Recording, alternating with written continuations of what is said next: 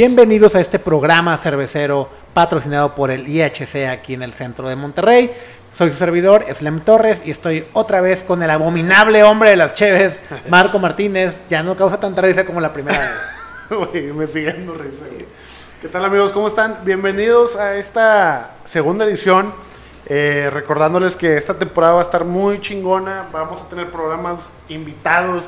Va a haber cosas, eh, historias, técnicas. Vamos a hablar de todo que tenga relacionado a la cerveza con un contenido de humor. Eh, no va a ser tan aburrido con nuestros programas anteriores, créanlo. El mío está aburrido, mamón. Pero bueno, oye, va a ser mejor. Es un poquito más relax, vamos a hablar un poquito más sobre cerveza, sobre estilos, sobre cómo hacer mejores cervezas. Eh, creo que sí va a ser muy diferente la dinámica y creo que en la anterior, que era historia, pues era más rebane, era más, eh, pues qué pasó, qué hicieron, qué, fue cada qué. Pero este va a ser un poquito más carnita, va a ser más tips, va a ser más, va a ser historia, pero va a ser como que más tips también y cómo hacer las mejores pilsner que puedas real- lograr a realizar. Entonces creo que el tema de hoy, digo, perdón por el spoiler, es el pilsner. Es Pilsner. Entonces, ¿qué pedo con las Pilsner, güey? Eh, si alguien me pregunta a mí, oye Marco, güey, quiero hacer una Pilsner, eh, ¿me puedes decir un ejemplo de Pilsner? Yo lo primero que le diría es no lo hagas. ¿Por qué, güey? Eh, pues son estilos complicados, son estilos difíciles de hacer. las lagers son Tiempo. Son tiempo. tiempo. Fíjate, yo no me compro tanto lo del tiempo güey, porque sí, o sea, si laguereas como es el método histórico, el el deber deber, ser, es una semana por cada dos grados plato, creo. Más o menos. Entonces, no mames, es horrible. Pero pues ya, para eso sirve la tecnología, papá. Vamos a adelantar los procesos, vamos a meterle dos, tres maromas y quedan mamalonas y quedan rápidas. Pero yo lo digo porque personalmente se me hacen cervezas muy aburridas, las lagers en general. Son cervezas que disfruto mucho tomar, Sí, güey. pero son, me hacen muy aburridas de hacer. ¿Qué estamos tomando hoy, güey? Ahorita me estoy tomando precisamente una lager, una Heineken. Yo soy muy fan de, de- de la- International Pale Lager. International Pale Lager. güey. Eh, porque a mí me gusta mucho tomar eh, como para janguear, Ajá. pero se me hacen muy aburridas de hacer. O sea, yo, Correcto. yo hacer, güey. Tienes razón. O sea, porque siento que el, el, el proceso técnico que requiere este tipo de cervezas es muy complejo para el resultado. Entonces, yo no me voy a tomar la molestia, pero afortunadamente tenemos lugares aquí en Monterrey que hacen cervezas muy buenas, lagers, tanto macro como micro, que pues afortunadamente me quitan ese peso de encima. Y, y fíjate, güey, para. a- al final día dices cosas muy sabias, güey. Güey, es un pedo, como homebrewer, es un pedo hacerlo, o sea, inclusive Como, como microbrewer, como big brewer, güey. O sea, realmente, cuando. Y, y se me hace un poco pendejo. Aquí sí podemos ser un poquito más violentos. Sí, pendejo. Eh, se me hace muy pendejo güey, que de repente tenemos esta, este discurso eh, cuando vas empezando en la industria cervecera y cuando eres un consumidor novato que va empezando, de que eres muy, eres muy violento o atacas mucho las macro cervecerías o las lagers claras, ligeras. Y dices, güey, pinches cervezas pedorras, pinches No, cervezas aguadas. güey, De que ponle tú que son cervezas muy in- insípidas o aburridas o lo que tú quieras. Pero hacerlas Es dificilísimo. güey. Ajá, siempre que dicen, no, güey, la calidad la- de las macro cervecerías está incluida. Güey, son los vatos que mejor controlan su proceso. No hay vatos más técnicos. Más pros. Y, y hacer, ajá, no, no no hay, no hay banda más pro para hacer cerveza. Sí, güey. Y realmente porque hacer cervezas tan limpias es muy complicado en cuestión técnica porque estás encuerado. Entonces Sí. cualquier defecto, cualquier error se nota y se nota. Voy a, voy a, a usar una frase de José Luis Calderoni que él dice, las lagers son como eh, las personas en bikini, güey, en traje de baño, güey. Cualquier, cualquier defecto se va a notar, ¿verdad? Cuando Sí, salgas güey. en traje de baño. Entonces, si tú, compañere, vas a la playa y usas playera, no hagas lagers. Oye, güey. Y tienes razón, porque el sabor es tan limpio, el sabor es tan eh, eh, suave, el sabor es tan... el color de la cerveza, todo te dicta que es una cerveza muy, muy, muy, muy... No sé cómo decirlo, muy la, limpieza. Es muy limpia, es una cerveza muy sencilla, Eh, no tiene pretensiones, es un color, tiene que ser claro. usas una malta o dos, máximo tres, usas un lúpulo o dos, este... Es una levadura que no es chismosa, Es una levadura que no es eh, que es chismosa. muy, también muy temperamental, entonces si no la fermentas a la temperatura adecuada, no le das la cantidad de nutrientes, no le das la cantidad adecuada de microorganismos por grado plato, es, es muy complicada técnicamente. Y lo difícil aquí va. Cualquier problema o cualquier inconsistencia que tengas en tu parte del proceso, en la parte caliente, se va a notar. Una astringencia se va a notar. Un, un- por ejemplo, si no lavaste bien el equipo, se puede, puede notar. Si no, si por ejemplo, si se hirvió de más, pues se va a salir de balance la cerveza, güey. Va a ser muy amarga. Todo lo que hagas, parte caliente, parte fría, mal envasado, eh, se oxigenación, todo se nota. Entonces, En la fermentación sobre todo, güey. De acetil, acetaldehídos, DMS, si no hierves bien, si se tapaste, si te tardaste en enfriar, todas esas partes se va a notar un chingo en la cerveza, ¿no? Y por eso es que son complicadas y aunque técnicamente son interesantes, a mí se me hace muy aburrido el resultado para Para yo- tanto para, pedo. para tanto pedo. Ajá. Entonces mejor pues ya está propaganda haciendo laguerita. eh, Fausto que se ha especializado mucho últimamente en hacer lagers muy buenas. Albur tiene la Chico Temido que a mí la verdad me, Me encanta, güey. Sí, es muy Entonces buena pues ya que ellos se la pelen, güey. Yo no me voy a tomar la molestia. Exacto. Y bueno, para tocar el tema de seas pro o seas homebrewer o no tengas idea de lo que estamos hablando, vamos a hablar, güey, de históricamente la cervecería y cerveza más famosa y el por qué se llama Pilsner. Viene de De la región Pilsner de Checoslovaquia. Que ahora, bueno, República Checa, ¿verdad? República Pero pues, Checa, cuando sí. era- Era- cuando- era- Eres comunista, güey. No, güey, es que tengo una, tengo una anécdota muy bonita, güey. Cuando yo trabajé, cuando yo empecé en este pedo como 2000... Che- Checoslovaquia era en la Unión Soviética. Mm, Sí, pero no, me refiero cuando, cuando empieza Lúpulo, la tienda Lúpulo aquí en, en Monterrey, cuando todavía era Mike el dueño. Yo trabajé con él cuando abrió la, la segunda sucursal. Y me tocó una historia muy divertida que llegó un cliente que me dice que, oye, ¿tienes cervezas de Eslovaquia? Y yo, no, pero tengo República Checa y podemos recordar los viejos tiempos. Y los dos reímos como burgueses, porque entendimos que era Checoslovaquia. Sí, claro, claro. Ese es un, un chiste muy, muy, muy fino, güey. Eh, yo, yo digo muy, muy mamón, pero Muy bueno, estábamos en San Pedro, entonces podíamos rebuscado el- Muy rebuscado, güey, Sí. pero el vato me entendió, yo lo entendí y reímos como burgueses. Y, y pusieron el himno de la Unión Soviética. No, no, reímos con nuestro monóculo, güey. Pero bueno, en, en Checoslovaquia. Y el reloj de mano. Y el reloj de mano. Güey, yo tengo un reloj de esos. No, güey. Güey, eh, es de tren, güey.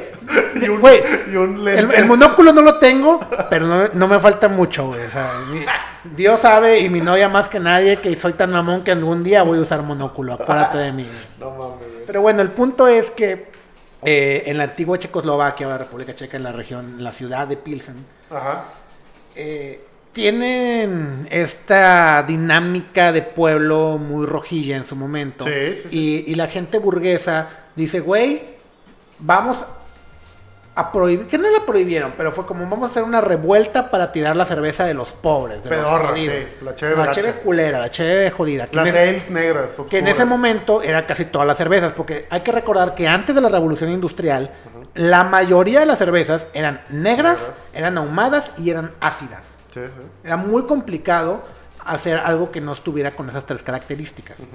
Por el tema de cómo, o sea, que no había una producción No había cómo masiva. maltear. No había cómo maltear cerveza. O sea, sí lo había, pero era muy caro y era muy complicado. Entonces, el 99% de las cervezas, si no es que más, era Sí. negras, eran agrias o ácidas y eran ahumadas, porque la malta se ahumaba para, para darle para darle el malteado. Exacto. eh, era con, con humo, con, era con calor directo y con humo.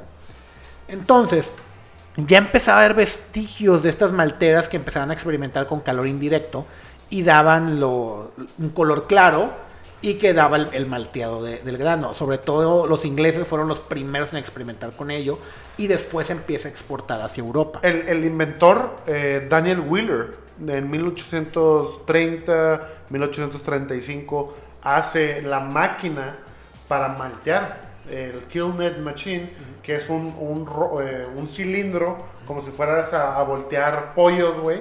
Ahí es donde metía la, la malta.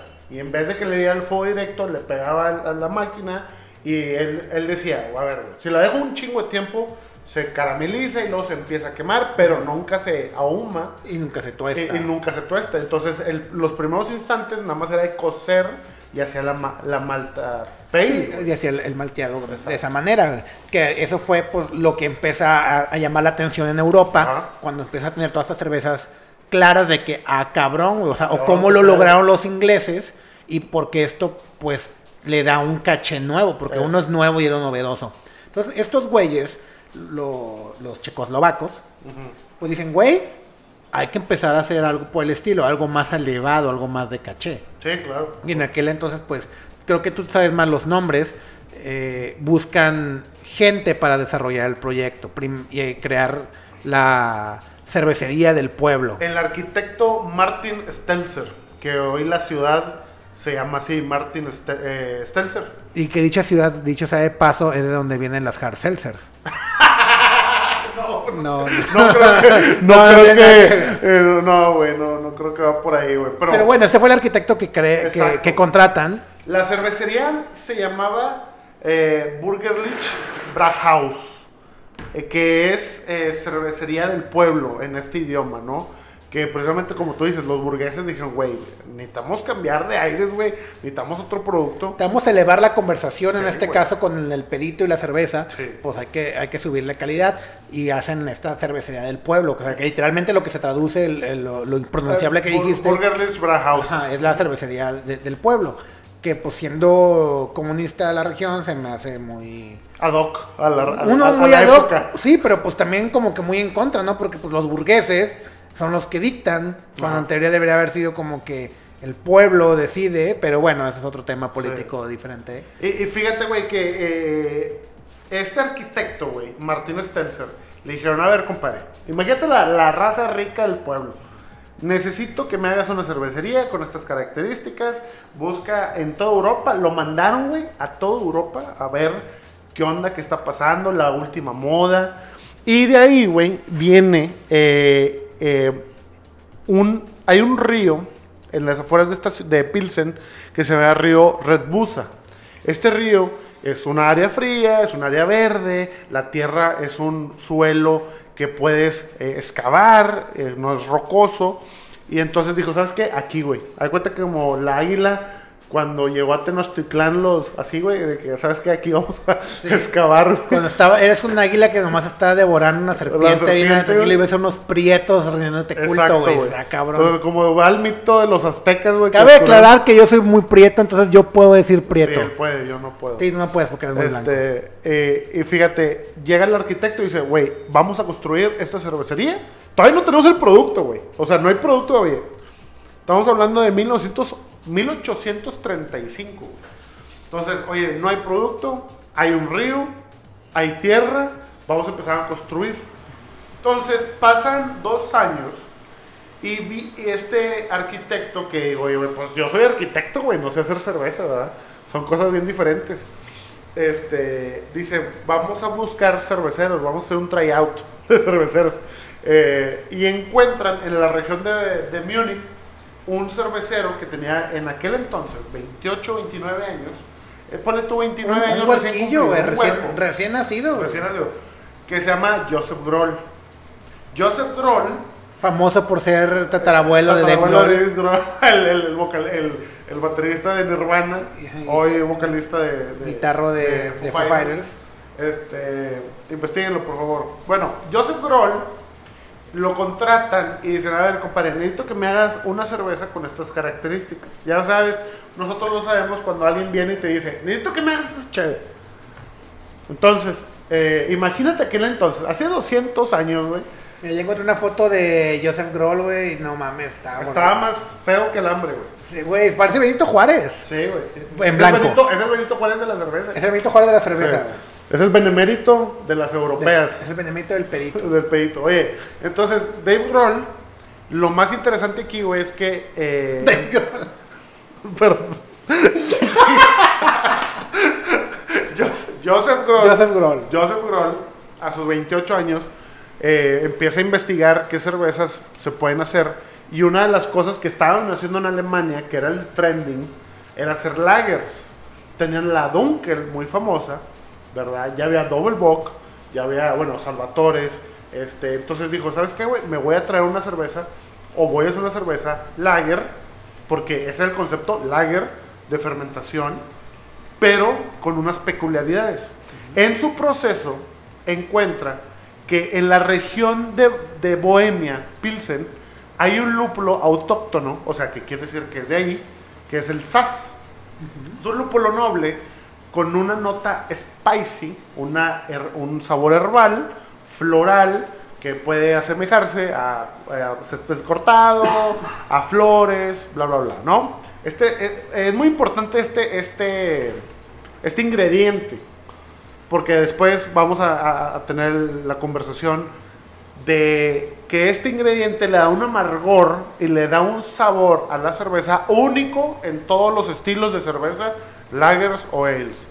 Pero también eh, encuentra una cepa de levadura, dos hileras, eh, que solamente la, cultivaban para darle comer a los animales en la región de Mor- Moravia. Igual, es una región de agricultura y dijo, ¿sabes qué? Voy a usar el agua del río este, ¿cómo es que se llama? Eh, Red Busa, que es una agua de río y agua de manantial muy baja en sales, bicarbonatos, en sulfatos, un agua Suave. suave. Y luego tengo el lúpulo sas, tengo malta base, que es mi malta eh, de marubia. Entonces ya tengo- Malteada clara como lo hacen malteada pale, ingleses. clara, sí. Este, entonces ya nada más falta lo más importante, cabrón. La levadura. Entonces, dice la leyenda y cuenta la historia que este güey le hizo un favor 10 años antes a un monje. ¿Qué tipo de favor? No, quién sabe, güey. O sea, yo tengo mis dudas de, que, de qué favores, pero el vato contacta a este monje y dijo, eh, güey, es hora de que me devuelvas el favor. Y el monje le dice, a ver, güey, ¿qué quieres? ¿Qué quieres de mí? ¿Un padre nuestro? Lo que sea. No, no, no. ¿Qué tan desnudo tengo que ¿Qué estar? tal? no, tengo que estar. No. Güey, quiero levadura de lager. O sea, de la levadura que, que hacen en el monasterio. En esa época, hay que recordar que en los monasterios hacían cerveza. ¿Qué tipo de cerveza? Lagers. Entonces, le dio una levadura eh, única que ellos tenían. Ahí tenían su recipiente. Y ya saldó, el monje salda la deuda con Grol. Entonces ya le da su levadura. Levadura lager, ¿verdad? Fíjate, no lo digo, esa historia no me la sabía, Sí. pero ahorita que la mencionas, no se me hace tan descabellado No, porque estos güeyes hacían, lo, bueno, cabe destacar que eran los monjes de Alemania, Ajá. diferentes a los, a los eh, belgas que hacían Sí. otro tipo de cerveza. Estos eran más famosos por hacer Bock. O sea, por hacer cervezas tipo Bock, por hacer tipo Dunkel, por hacer Doppelbock, Son, hacer- son lagers. que son lagers. Obscuras, por lagers. Pero son lagers. Y la Czech Pilsner, la levadura Bohemian Pilsner, la levadura de ese estilo, tiende a ser más dulce Sí. que la, que la lager, este, la de Carlsberg, que es como que la que después se populariza por otro lado. Sí.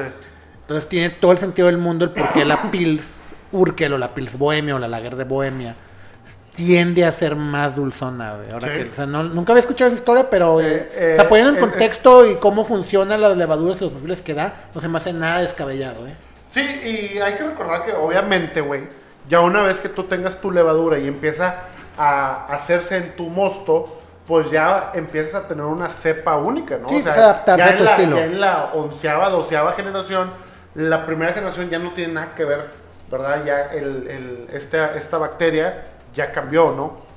Entonces, eh, en esta historia que les cuento, Dave, eh, Dave Grohl, Joseph Grohl, El abuelo Dave Grohl. Sí, eh, Joseph Grohl, pues hace los primeros baches. Y es una cerveza clara, o sea, el resultado, cerveza clara, amarga, ¿ok? Una cerveza pálida, que pálida pale es una cerveza, pues bueno, amarilla, pajiza. Amarilla, pajiza, muy clara. Este, Y conforme van pasando los años, ¿verdad? Esta cerveza se va modificando. El- la primera cerveza que él tuvo se dice que era eh, precisamente muy amarga. Entonces, por eso la Sech Pilsner, a diferencia de todas las Pilsner de Alemania, tiene un amargor pronunciado. Un poquito más que todas las demás. Salvo la German Pilsner, que también es, también es un poquito más amargada. eh, amargada, oye, Sí. a- a- más La, diferencia más característica de un perfil organoléptico de una a otra, que digamos, Pils, eh, las más famosas son la German Pils y la, Y la Czech y la Czech Pils. Eh, la Bohemian Pilsner, Bohemian pues, checa, Sí. eh, tiende a ser más maltosa, más, más características de lúpulo, eh, pero de que más aroma, más perfumada, más Sí, más especiada perfumada por el lúpulo. porque por el usas lúpulo, as. porque usas as. Eh, y la alemana, aunque también tiene cierto perfumado, no tiene tanto como el de Bohemia, pero sí tiene un, mar- un amargor un poquito más agresivo. Porque también la levadura del lager para estilo alemán tiende a ser un poquito más seca y ser un poquito más pronunciada al sabor al lúpulo y, lo- al amargor. Y, y- y aquí es donde todo redondea es el perfil de agua, güey. Porque el perfil perfil de agua de la Shakespeare suele ser más suave y el alemán Es mucho tiende a más, ser duro. tiene más, más exactamente, tiene más mineral, más sulfatos, más cloruros. Entonces eso hace que tenga un sabor este, más Agresivo. a la malta. Ajá.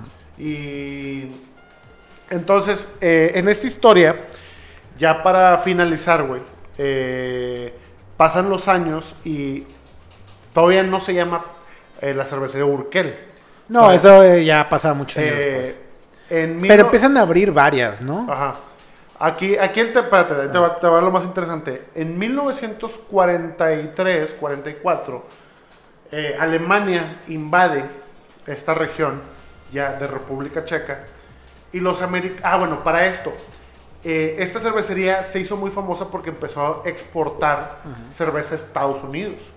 En 1912, 1913, 1914 explota la Primera Guerra Mundial y en la Primera Guerra Mundial esta cervecería tuvo un boom porque todas las tropas francesas, todas las tropas alemanas, o sea, todo el mundo tomaba esta cerveza. Sí, pero era, era la que estaba ahí. en Eh, es Chico. la que estaba, eh, era la de moda. Entonces, en Estados Unidos mandaban pedir barriles, güey, de madera. De hecho, la única cervecería actualmente en Europa que hace sus barriles de madera es Urkel. Sí, o sea- de hecho, te, te- las sirven así. Todavía te en sirven. algunos Entonces, lugares.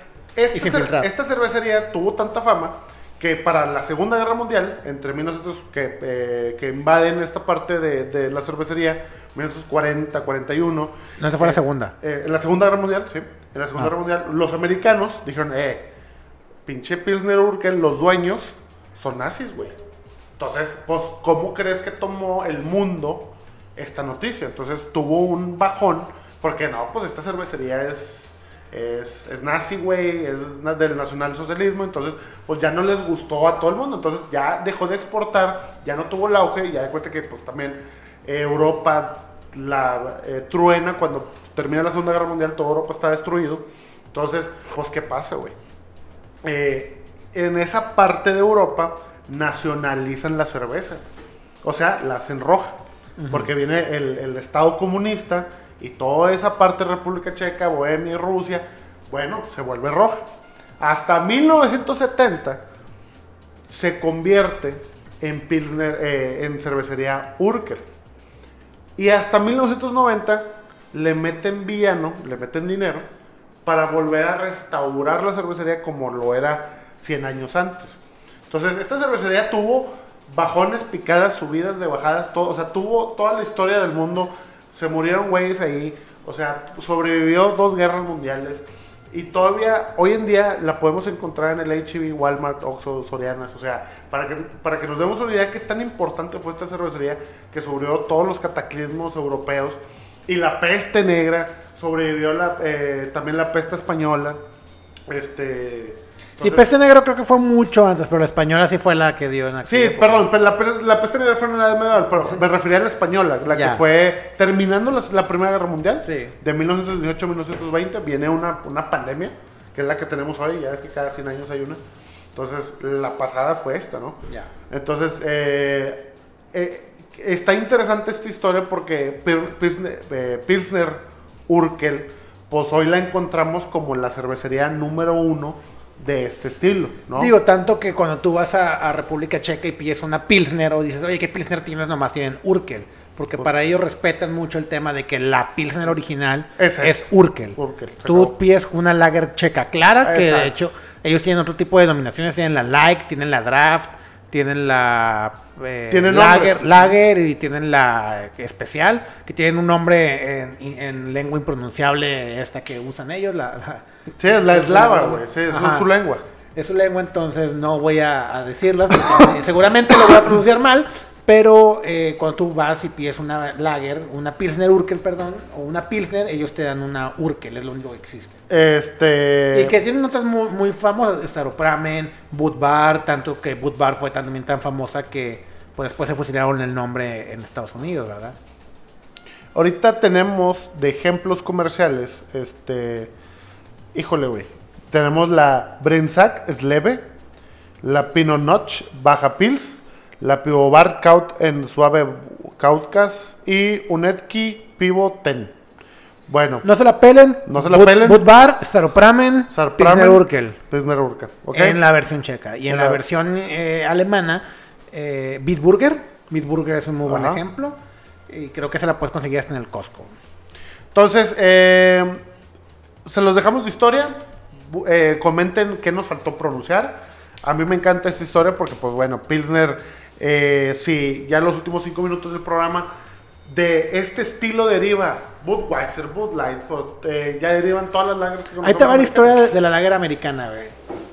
La, la, la lager americana, eh, cuando empieza todo este desmadre ya de que, bueno, primero empieza la cerveza, el estilo claro en, en República Checa, los alemanes lo vuelven a, importar de regreso ya que este, eh, el abuelo de Dave Grohl se lo lleva para, o sea, lo desarrolla en, en República Checa, se regresa, sigue desarrollando ese estilo de cerveza.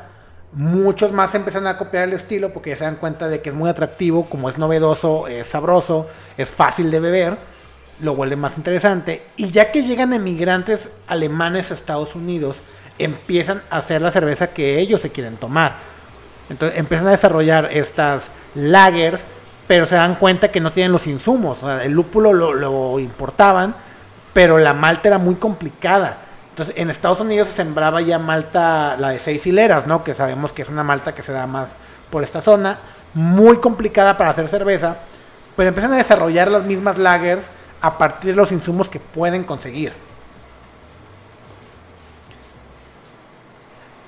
Entonces, eh, cabrón, Y así fue como, y así fue como llega la, la lager o las pilsner claras, las lager claras a, a América. Eh, primero con, e- con esta copia que intentan hacer lo- los, eh, pues vaya, lo- los alemanes que emigran a Estados Unidos y ya se empieza a desarrollar de diferentes maneras. Sí, pues para empezar no tenían las, los insumos de allá, güey. O sea, para empezar empezamos a usar la malta seis hileras. Usar- lo que conseguían que usualmente era más inglés, no era tanto el americano. Exactamente. Y Y empezaron a sembrar. también. Y lo empezaron a sembrar, pero pues era con un estilo muy diferente. Eh, la levadura, pues como la pudieran conseguir, y empezaba a ser más similar a la alemana, que, la, que era un poquito más limpia, un poquito más Sí. seca. Y así empezaron a desarrollarse. güey. Y tanto que pues hay muchas cervecerías icónicas en la zona de New Holland, New England, Sí. eh, Nueva York. O sea, toda esa zona fue un boom de cerveza. De cerveza. La, la Brooklyn Lager, que es una cerveza muy conocida. Bueno, eso ya fue en, los- ya en Sí, esta no, época. no, pero el estilo de Lager ya es, o sea, todavía es una cerveza amarga, es una cerveza como que, ah, bueno, un vestigio de lo que queda. Ajá, y que de hecho tuvimos, digo, se pusieron muy de moda en los últimos años, ya bajó afortunadamente el tema de las lagers pre-prohibition, que pues, que no tiene, que lo único que tiene diferente es que se hacían antes de la prohibición, pero realmente no tiene nada en especial, o sea, nomás era una lager, Un poquito eh, más amarga, un poquito más... pero como la europea, no o sea, exacto. es que era una, exacto, era una lager europea, hecha en Estados Unidos. Ajá. Después de la prohibición, que hay estos cambios en el gusto y en el perfil de la gente, pues empiezan a desarrollar como que, güey, pues tuvimos 10, 13, no me acuerdo si fue como 10 o 13 años lo que duró la prohibición. Y, pues, güey, ya la gente está desacostumbrada, entonces vamos a bajarle. Y eh, pues también la- lo complicado que era tener insumos eh, que no eran nativos de ahí, Sí. pues lo vuelve un poquito complicado en el desarrollo de, de las cervezas. Y luego ya empezamos a ver ese tipo de agregar adjuntos. Que muchos, y otra vez vuelvo a la pendejez de, de los novatos, cuando que quieres traer esta bandera de apoyo a lo artesanal, que dices, güey, pues le meten adjuntos porque baje el precio y porque estén más ligeras. No. Güey, hacer una cerveza con un mash de cereales es más complicado, es más pruebo técnico Sí, y es más caro, güey. Sí, Porque que necesitas tener- meterle enzimas, o sea... Necesitas meter encima, necesitas tener otra, o- otra olla para poder hacer un macerado de, de adjuntos. Entonces, vuelve ahí una, una broma complicada. Sí. Pero al final de cuentas fue desarrollando. Y de hecho, en un momento fue más caro, güey, pero era el perfil de gusto que tenían los americanos en su momento. Y ahí fue donde pues empezó todo el desmadre, ¿no? De que "Va, pues, vamos a hacer Miller, Miller Light, luego la Budweiser, que Budweiser se fusila el nombre de Budvar. De hecho, tú consigues Budvar Sí. en todo el mundo, excepto en Estados Unidos, que ahí le llaman Chex Bar. Checks, güey. Nada más le hacen la etiqueta para de, de exportación para Estados Unidos porque ahí se le robaron el nombre. Entonces tenemos todas estas lagers claras, globales, a partir de que al abuelo de Dave Grohl se le ocurrió, Joseph, Joseph. Joseph Grohl, se le ocurre Oye, güey, si hacemos esto Sí. en República Checa. Innovó, güey. O sea, Y el vato se murió antes de los 1900, o sea, murió en Sí. 1800 y pelos, y te lo acabo de googlear. Du- su- du- murió, di- dice la historia que murió solo a sus 81 años, vivió 81 años y siempre dijeron que era un vato mal hablado, mal educado, o sea que el vato era una escoria de persona. güey. Nomás le faltaba estar barbón y gordito, güey, y era un cervecero cualquiera, Y güey. era un, ese era un beer snoop. O yo iba a decir cualquier productor de cerveza, güey, pero Sí. también. Oye, güey, pero pues que murió solo, güey, no tenía familia y que lamentablemente pues el vato eh, no, no, no supo como que lo que hizo ahorita, güey. O sea, imagínate, güey, o sea, tú te mueres y dices, pinche cervecería X, güey. ¿Me entiendes? Porque había unos monstruos que él conocía, güey. Paulander, Brau, güey, o sea, este, Ringer. O sea, y dices, ah, bueno, hice una cervecería ahí en pedorra Sí. Urquel en un pueblillo. Hice un pueblillo, una cervecería X, y luego me vine a la cervecería de mi papá, y Sí, yo le seguí, hice una lager clara y ya, güey, y pues ya? no mames, cambió el mundo. cambió, cambió el mundo como lo conocemos hoy en día. Entonces, chavos, terminamos. eh, Antes de, que, de acabar, quiero ahora sí que los tips que prometimos para hacer mejores Pilsner. A ver. Para hacer mejores lager. Aguas limpias, aguas claras, digo, limpias de minerales. Sí. Sí, puedes comenzar desde los destilados y a partir de un agua destilada. eh, O agua de osmos. Yo, yo siempre doy el tip, eh, si eres cervecero casero, usa las islitas de que te rellenan el garrafón. Ajá, sí. Eso suele ser agua de osmosis inversa muy limpia y sobre ahí eh, aju- ajusta tu Ah, mineralidad. O si no, no te la peles. Si vas a hacer una cerveza con agua suave, usa dos tercios agua de islita y un tercio agua de la llave. Si estás en Monterrey, porque el agua de la llave de Monterrey, salvo el cloro, es dura, pero está chida para hacer cerveza, nomás Sí. que es dura. Eh, y si vas a hacer una cerveza con mineralidad alta, usa dos tercios o la mitad de tu agua de la llave y el otro resto, pues usa lo de, de agua de la islita. Levadura, usa levadura seca, no te la peles. La Ah, W3470 ah, del- bien. es un caballito de batalla y la Diamond Lager del Aleman también está excelente para hacer lagers. Lúpulos, igual, no te la peles. Lúpulos noble, Sass, Tecnan, Teninger, eh, eh, Hallertau, Spalt. Hallertau y maltas, maltas Pilsner. Y hay que hervir, acuérdense, y esto es lo, de las partes más difíciles en la parte caliente, y hervir 90 minutos y calcular que tengas agua de hervor eh, suficiente, o un agua de pre-boil suficiente, porque hierves 90 minutos y de repente, oye, güey, iba a ser 20 litros y me quedaron 15, ¿qué pedo? que pasa mucho, hay que calcular eso. Y luego, y me salió como con 10% más de alcohol, ¿verdad? Entonces, eh, normalmente si vas a hacer 5 galones, eh, pon, eh, haz un pre-boil, eh, volumen pre-boil de 7 galones y ten 2 galones ahí de, de, ¿cómo se llama? De- para que puedan hervir. 90 minutos. ¿Por qué se dieron 90 minutos? La malta Pilsner tiene mayor propensión a que te pueda dar DM, DMS, DMS, dimetilsulfuro. Entonces, fermentación, muy difícil.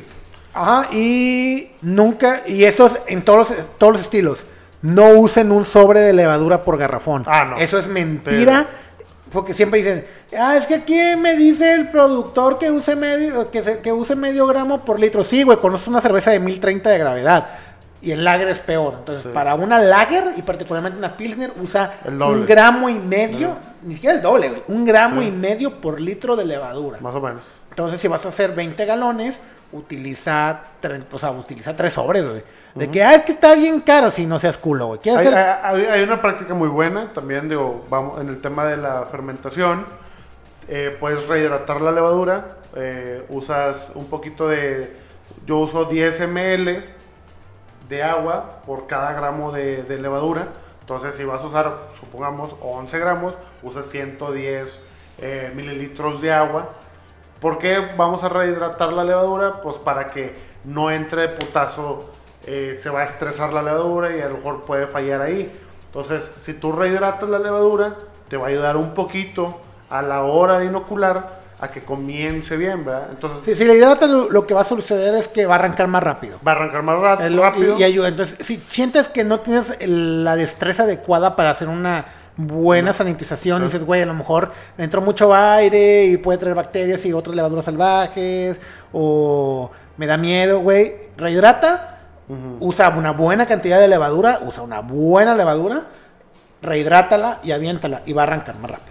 Entonces, eh, si tienen más preguntas, Slem Torres, ahorita, Si tienen más preguntas, háganselas a Marco, por favor. este, ¿dónde te encontramos en Beerbox? Digo, Ah, bueno, en, en, Brewbox. Bru- en Brewbox, en la tienda en línea, si tienen ahí el WhatsApp de la tienda en línea de Brewbox, eh, ahí pueden hacerme cualquier Equipos, pregunta. insumos cerveceros. Insumos cerveceros ahí para pequeños productores y cerveceros caseros. Y anuncio Instituto de Cerveceros, educación de cerveza. Este, entonces, cualquier cosa, pues a los dos de insumos con SLEM, conmigo, si ocupan parte del proceso o al revés, como, como se sientan. Escuchen todos los programas para que vean un tip diferente en cada programa. Tip diferente, historias. Y señores, nos vemos el próximo programa. Se la lavan. Musiquita de, de final. Pa-.